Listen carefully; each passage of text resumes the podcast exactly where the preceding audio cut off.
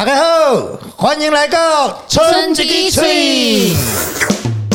纯一支热气球，观众朋友不觉得这个东西就是一定要结合在一起，不然谁可以做？其实我跟呃我们家这个年轻人有过几次的不愉快，哎，对，不愉快就是我了，Gary。像那个跑步遇到撞墙期一样，就是公关那边来照接冲杀。说没有负案，请继续。好，我们就好，好，那就继续往前走。尽量讲，尽量讲。我我哎，我一直出题目给你们。嗨，大家好。呃，我是春一枝的最资深员工。哎，今天很开心啊，我们邀请了这个霹雳先生，是这样称呼吗？对，我叫霹雳啊，蛮蛮好记的啊。霹雳，我我当时跟我儿子在沟通的时候，他说霹雳怎样怎样，我我一直以为是。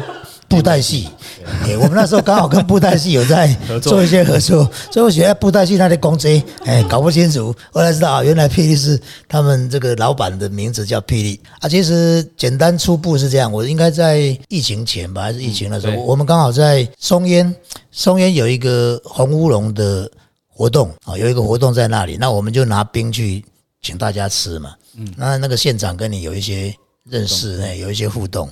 之后就回来，互相都有一点了解。那又到台东去，也去了台东你们那个设计中心。后来才知道，他们是台东县政府的御用设计了，对台东贡献很大。因为台东在热气球跟红乌龙这两个主题，其实花了非常多精神，但是也看得到非常好的结果，那个成果。因为透过这种设计，很好的传达。才能够定位出，所以这个产品的相对位置跟这个地方的一个紧密的连接，就是大家现在简单讲，我只要讲热气球，你大概会画一个等号，就是台东嘛。啊，我讲红乌龙茶，你大概也会画一个等号，叫台东。所以我觉得设计的功能其实功不可没了。这个部分是我们由衷的感谢，因为可以对台东做了这么多的协助。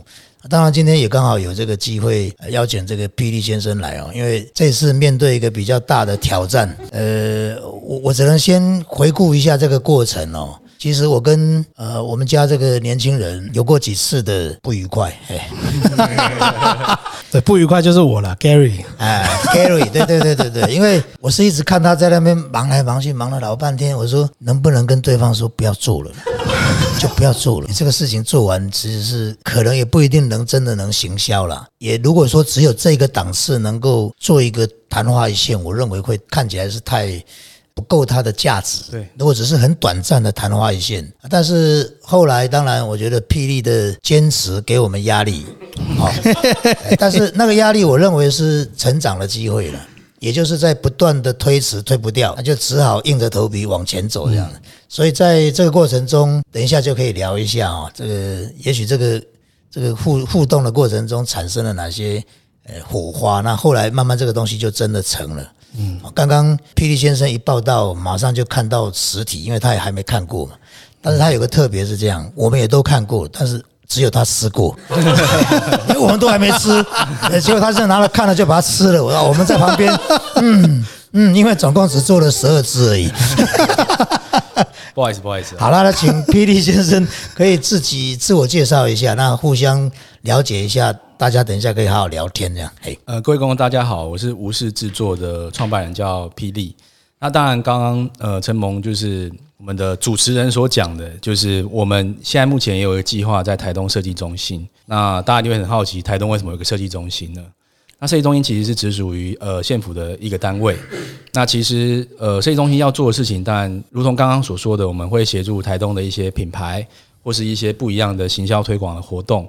去做有关相关美学上的建议，或者是设计上的建议之外，其实最重要，其实还是帮台东打造更，呃，应该说帮台东说一些好的故事吧，就是让全世界或是全台湾的人更理解台东的一些状态，这样子。所以也是因为台东设计中心认识了孙一之的大家，那我觉得这一次大家合作上，其实出发点很单纯哦，原因就是因为台东副县长就是呃王富。他讲了一句话，说为什么每次来台东买到的这种旅游观光商品，总是感觉没有太好的水平这样子？因为大家买的东西好像都在买一些好像是五年前、十年前就买得到的东西，所以他就说设计中心有没有办法在今年度我们来执行一个计划？当然邀请我们 Open Call 找很多不一样的品牌进来台东，帮台东开发属于台东的来这边观光会买到的限定商品，因为。我们常去日本嘛，日本去很多县市都有很多很棒的限定商品，可遇不可求，甚至还有很多限定版，你会觉得去那边一定要买的。嗯，那当然，我觉得也很开心，春英枝一口就答应，就说：“哎，那我们也来申请看看。”那也是因为这个台东代表队不不然春英枝也很尴尬，因为春英枝就在鹿野嘛。那是第二个。我们曾才刚帮热气球执行了就是活动的主视觉，那也找了非常优秀设计师帮他画了一个 logo。也也原因也是因为这么久以来台东热气球节，大家都说哎，每一年一直办一直办啊，每一年的 logo 都没有 logo，没有视觉，就是没有足够深刻的印象了。对，所以这个问题都是因为大家的反应出现的，包括李正平也是一样。所以我觉得这个问题就来，那我们在路野有热气球，那我们就要找谁？那就是存一支。所以存一支热气球，不觉得观众朋友不觉得这个东西就是一定要结合在一起，不然谁可以做？那就只能是，那就是这个压力而来，就是从这个故事开始这样。感谢感谢感谢。哎，我蛮好奇的，因为呃，之前碰到你们公司的时候，我发现你们公司其实是在台北，嗯，怎么会有这个机缘去接到台东设计中心？的营运呢？我觉得也是因缘际会啊，因为我们之前设计的 project 大部分都在呃台湾不同的地方，或许世界各地都有可能。嗯，但我们之前也接过一些类似展览的 project，就是帮城市做展览，做完之后内心总是觉得有一点呃可惜，原因因为展览就是可能两周一个月结束这样子，就是很短期的啦。对，那那时候设计中心在。也是 open call 嘛，就哎设计中心开放，因为我从很久以前就知道台东有个设计中心，而且很特别，台湾第一个县市级别设计中心在台东。嗯，其他地方没有，然后大家会觉得很奇怪，为什么台东需要设计中心？因为台北没有设计中心，新竹、桃园什么都没有设计中心，对对，但只有台东有。那我觉得这也是前面的，我觉得前任的呃呃县长、副县长的一些心意，原因是因为那时候遇到很强烈的风灾嘛，是尼伯特是吧？对，尼伯特那时候因为有台东非常重创台东，然后台东的确有一笔预算要重建，那时候副县长也是现代设计研究员。呃，研究院的院长叫张基义，他就说重建，因为他是建筑背景的，我觉得对对，我觉得很棒，因为毕竟。难得有一个就是呃，就是长官是建筑设计相关。他说重建不只是要复原，要做得更好。那更好怎么更好？那就是设计嘛。所以他就成立了设计中心。所以我那时候觉得这个计划很有远见啊，就觉得哇，怎么会一个台东那种偏远的地方，竟然要有个设计中心？所以他的概念其实是服务公、服务大众的，不是做私人。所以我们在做的所有 project 都是大众型的 project。是是是。对啊，所以那时候觉得邀请，觉得哎，我们应该要来试试看，因为我们设计东西不是做一个月就走了，或做两个月就走，它是一直在滚动，帮这个城市变好的一种方法。所以那时候很好奇，就来试试看这个，然后就缘分就有嘛，就中了，那我们就进来营运到现在这样子。但是也辛苦了，因为真的好远。不会啊，其实因为在做台东设计中心之前，反而我是。常飞上海，所以我觉得反而距离其实较近的。我都开个玩笑说，哎，去松安机场，一个一个是上海虹桥，一个是台东丰田丰田，对对，其实差不多了，其实一样的意思。但我觉得那个疗伤、疗愈的感觉，不能说疗伤哦。上海的确，哎，不好意思讲错了，就是。但我觉得上海的确比较硬，那个地方压力很大，然后。所有人都在谈，就是都是非常利益导向的，所以我我说那个感受性，我觉得突然换到台东，我觉得的确是台东的价值。我觉得台东的确会给人有很多对于心灵上很多很棒的。为什么你要去？就是对啊，为什么你要去台东？对啊，就是这件事情，就是大家都一样嘛。为什么大家去台东？对对，嗯果然讲一语道破，真的确实是很多很多人一下了机场就觉得不一样了。嗯，整个氛围、空气、人就是不一样了。就是那个那个是很享受的过程啊，对，所以也也对了，就是我我都跟大家讲好远，但其实你真的去了很近的，超近的，对对对。如果你常常有在国外跑，我说大家做日本好像很多，但做到台东好像很少。其实真的有自己的好地方啦，就是可以透过像你们的帮忙，让他不断的去累积那个美的东西出来，嗯，让大家对这个东西会越来越好感啊。不然以前真的是觉得它有一点点。偏远，然后会跟不上。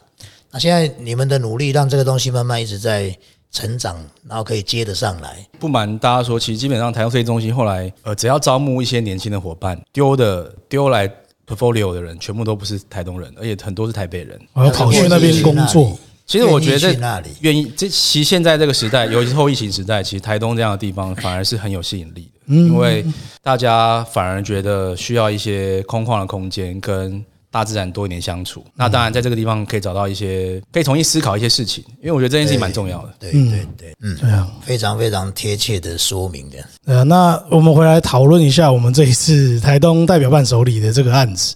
哎，其实这一次真的是蛮不错的机会，因为其实春一枝是一直都这十几年来一直都会接受蛮多的客户提出来的挑战。那这个应该算是我们最挑战，应该是最挑战。哎，我们这个第一次弄到桃木雷修啊，你其实我觉得也连接了蛮多资源进来。像这一次这个立体冰棒的做法，一般在外面我们在做的时候，它会是单面的立体。对，那单面的立体它主要是要降低成本跟减低制作难度。啊，因为我们又是外行人，所以我们就一开始就给他弄了一个双面立体，搞不清楚状况，自己找了一个最难的。对对对，然后又结合现在我们的那个制成的部分去做了。呃，模具本来是说很头痛了，不知道该怎么办。这一次就是透过你们的介绍，我觉得那个三 D 列印有解决掉蛮大部分的问题。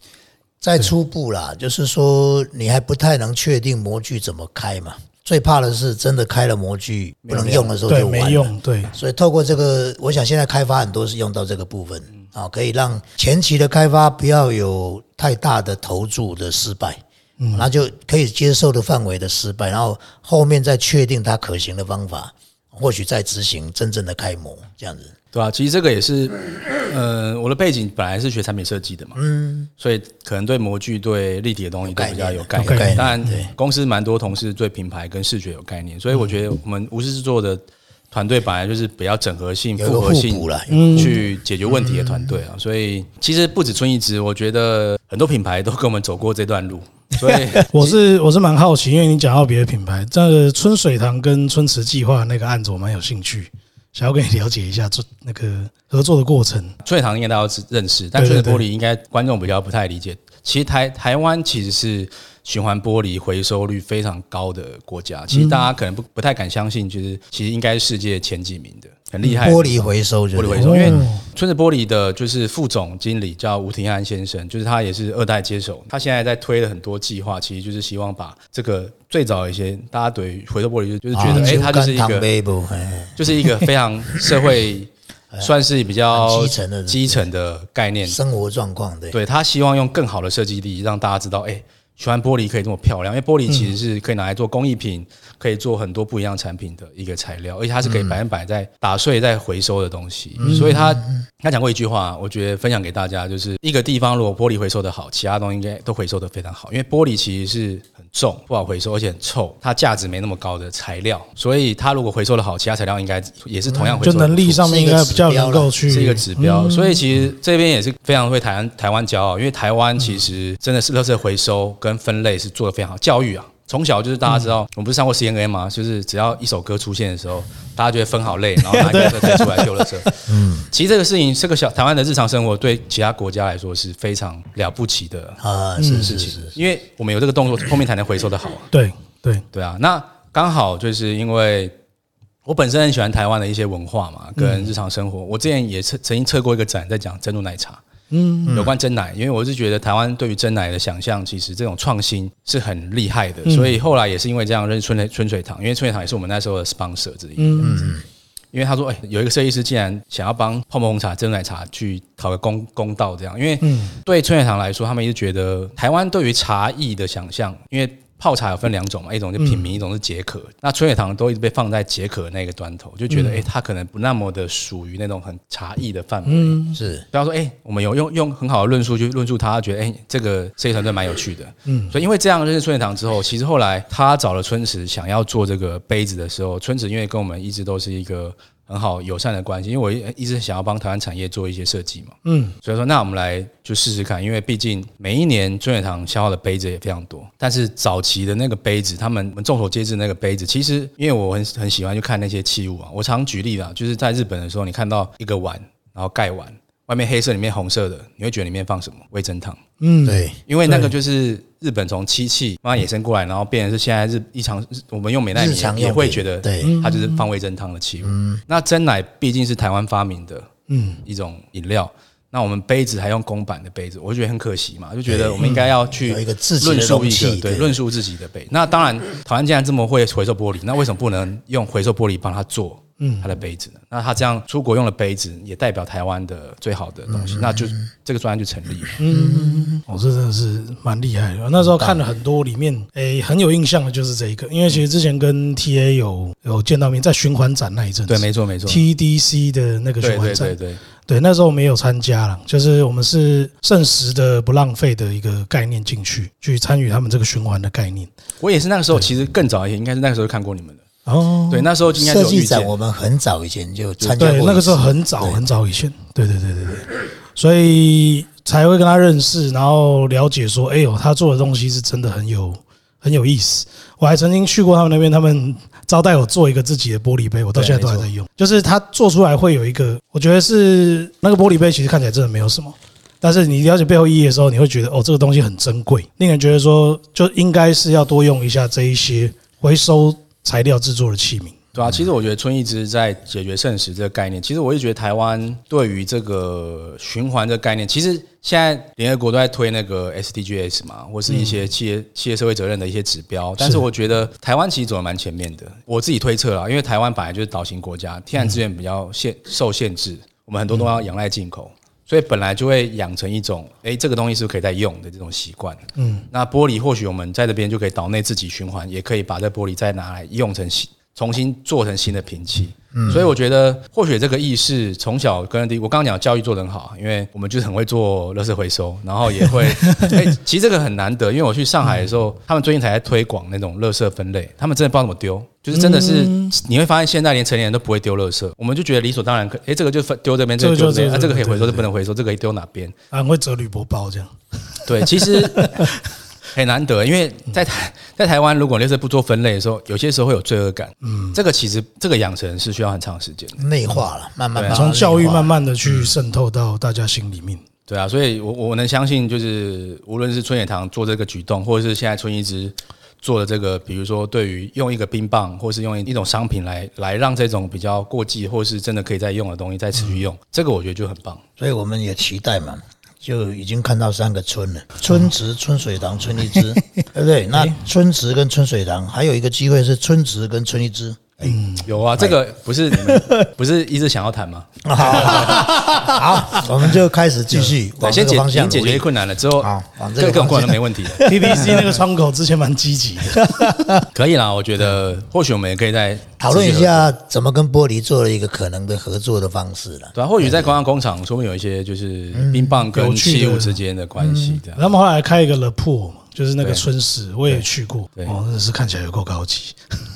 对，所以我觉得能相信，大家都说设计好像很重要，但是我又又觉得设计不是万灵丹。但是你如果能善用设计的话，其实像春水堂、春春一枝内容本来就很强的品牌的话，设计就可以做很多加值的事情，因为你们已经有本位分数了。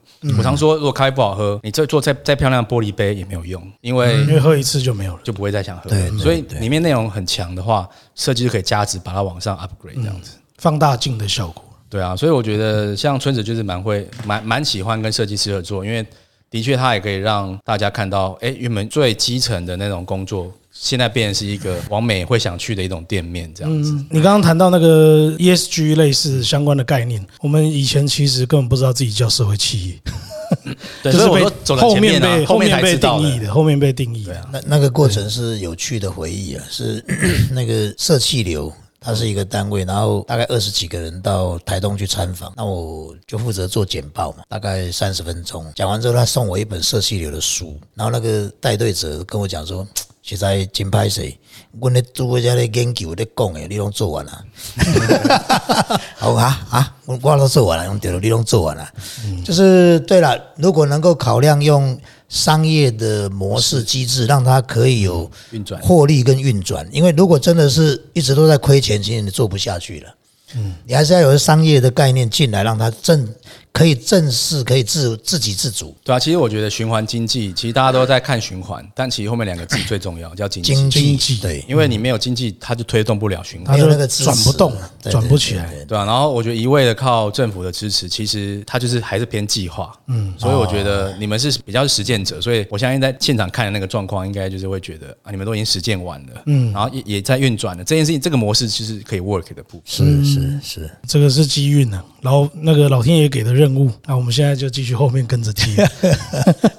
不过还很多好的好的这个缘分的结合了，对啊，包括这一次的热气球冰棒，起先是真的蛮多的障碍哦，一直想要放弃，而且我们通常这时候最忙，对，那很像那个跑步遇到撞墙期一样，就是公关还会来招接冲杀，哎，不会，但是我们其实就是陪跑的路程。其实这个故事像，茶子堂也是一样，因为他茶堂之前他要把它瓶器改变改变新的瓶嗯器，他也是他就是很大破大立说，我就要用循环塑胶来做新的瓶器。那循环塑胶其实就不好做这样子，然后你要让它变变轻，因为塑胶用多的话不环保嘛，他就是想要减塑这样子。嗯，所以整个我们也走了大概，你们算快的，我们大概走两年。哦 这样，我们我们半年的时间把这件事情搞定。我们对茶堂那个，因为他也是走两年，因为他就是一直在调整，一直在调整。不过我觉得也必须要给大家一个称赞，因为大家其实内心有那方向，然后愿意往前走，这件事情其实就还蛮重要。所以还是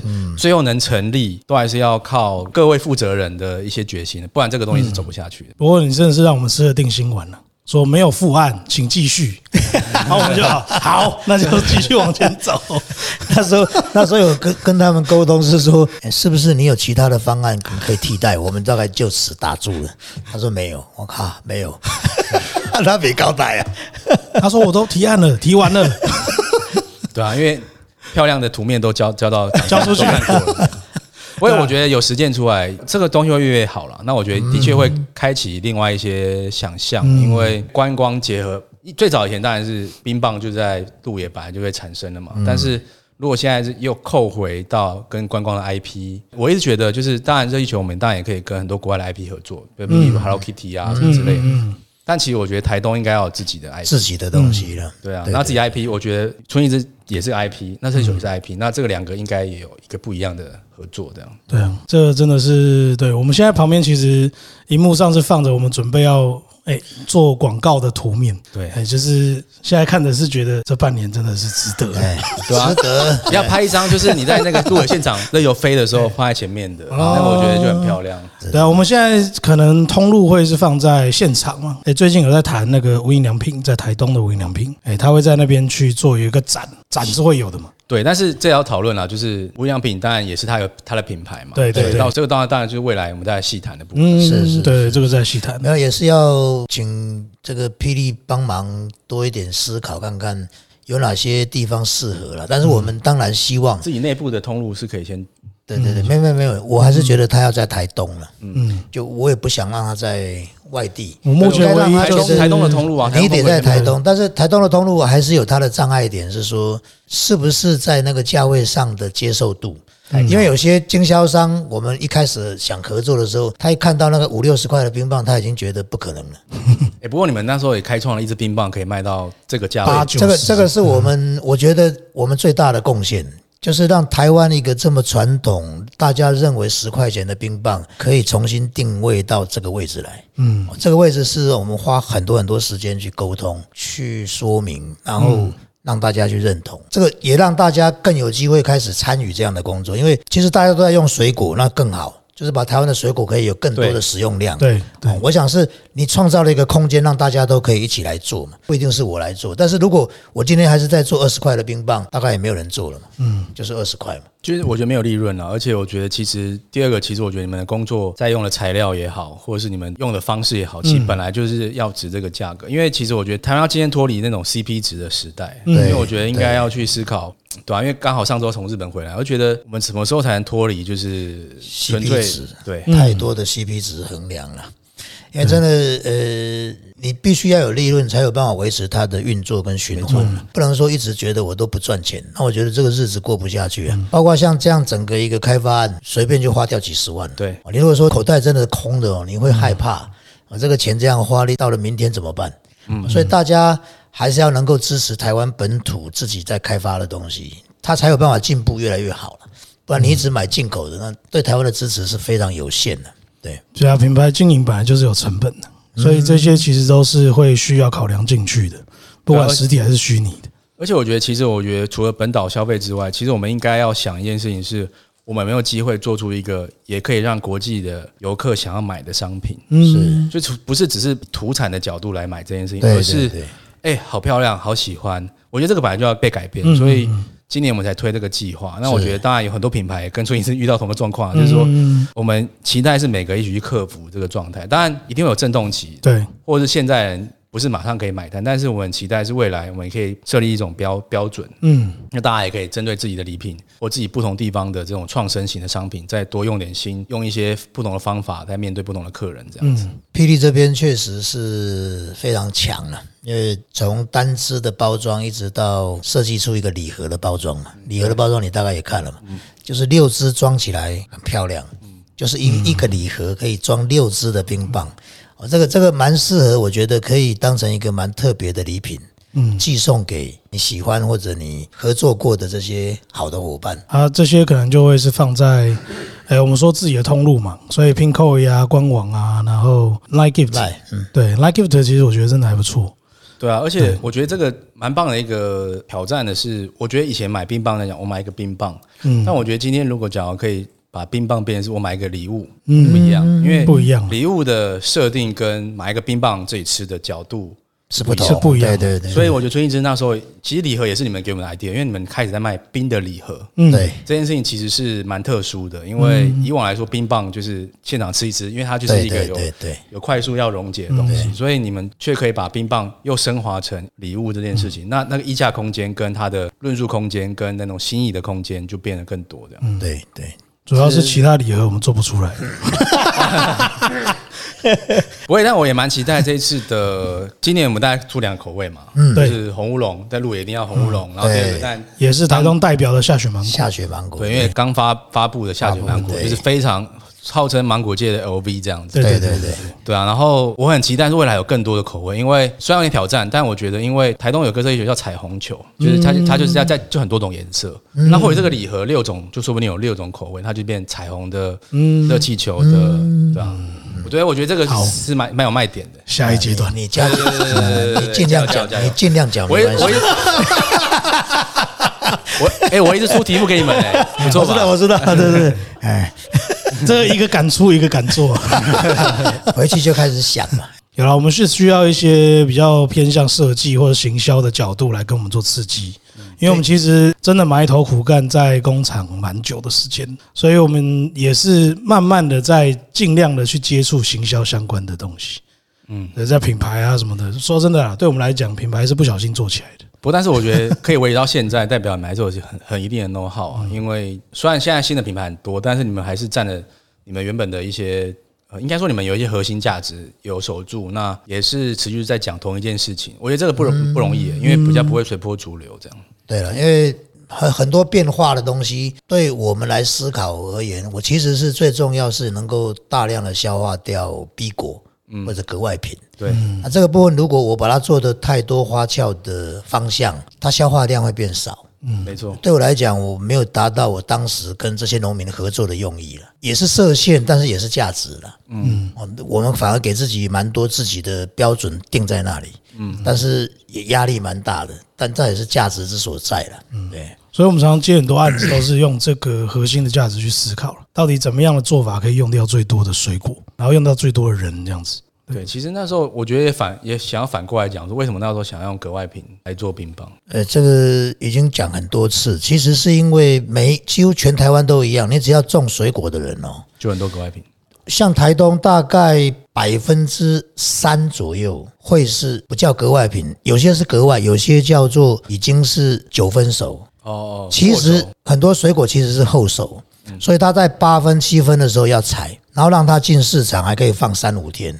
但是在树上，你现在看到所有的水果，为了它的呃长相哦，全部都会套袋。套袋的时候，其实你很难看到谁熟谁不熟。嗯，常常是你袋子拆开，你才知道它到底状况怎么样。那有时候拆开已经到达快它快全熟了。那在快全熟的状况下，其实已经没有办法透过果菜批发市场的管道去进到市场。那些东西就是我们处理，就是对于熟果的部分，很多人说你有没有气做？我说其实我气做只面对一个农夫而已，只要每一个农夫他都会有格外品跟熟果，这个都是我们能够帮忙处理的部分。所以这我们大概一种水果都会有三五个水三五个果农，他们随时每一天收，如果有多处理出来的所谓的熟果，大概隔天就会送来。这个当时是这样的原因去投入所谓的格外品跟熟果的阶段。那那这个也是我们正需要，因为后熟的水果有个特色哦，不熟哦，它会不香不甜。凤梨不是这样吗？对，要黄嘛。但是当下袋子拆开就黄，了怎么办？你一天能吃几个？非常有限嘛。释迦更是啊，释迦要装箱的时候，你拿在桌上是叩叩叩，被敲的哦。但它真的熟了，你这样一捏它就软了。掉，那个东西才是我们要协助处理。而且在那个阶段，我们跟它的采购价格是用它送到盘上去的价格买的，因为那个是一个最简单的标准，因为他一定希望卖高一点嘛，我一定希望卖低一点。那我觉得。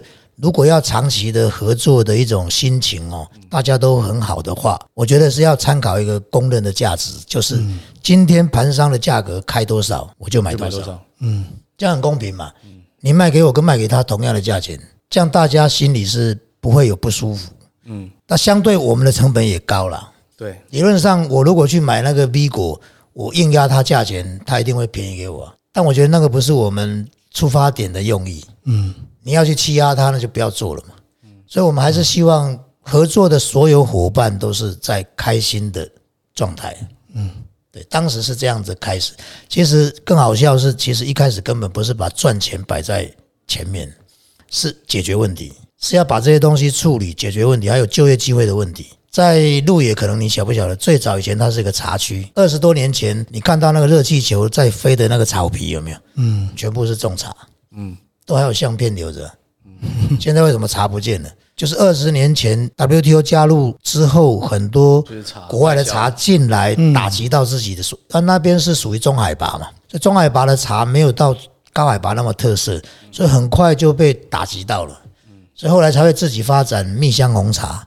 接下来发展红乌龙，嗯，要不然你用正常的茶去发展，其实你没有空间了，嗯，进口茶就把你完全打败，对，所以那时候一个转型，很多茶叶制茶师傅是完全没有工作啊，没有工作之后开始延伸的问题是什么？他做茶的时候，那个师傅是一天三千块，你叫他到那个凤梨田去套袋，然后去种种凤梨，一天一千呢，还要晒太阳。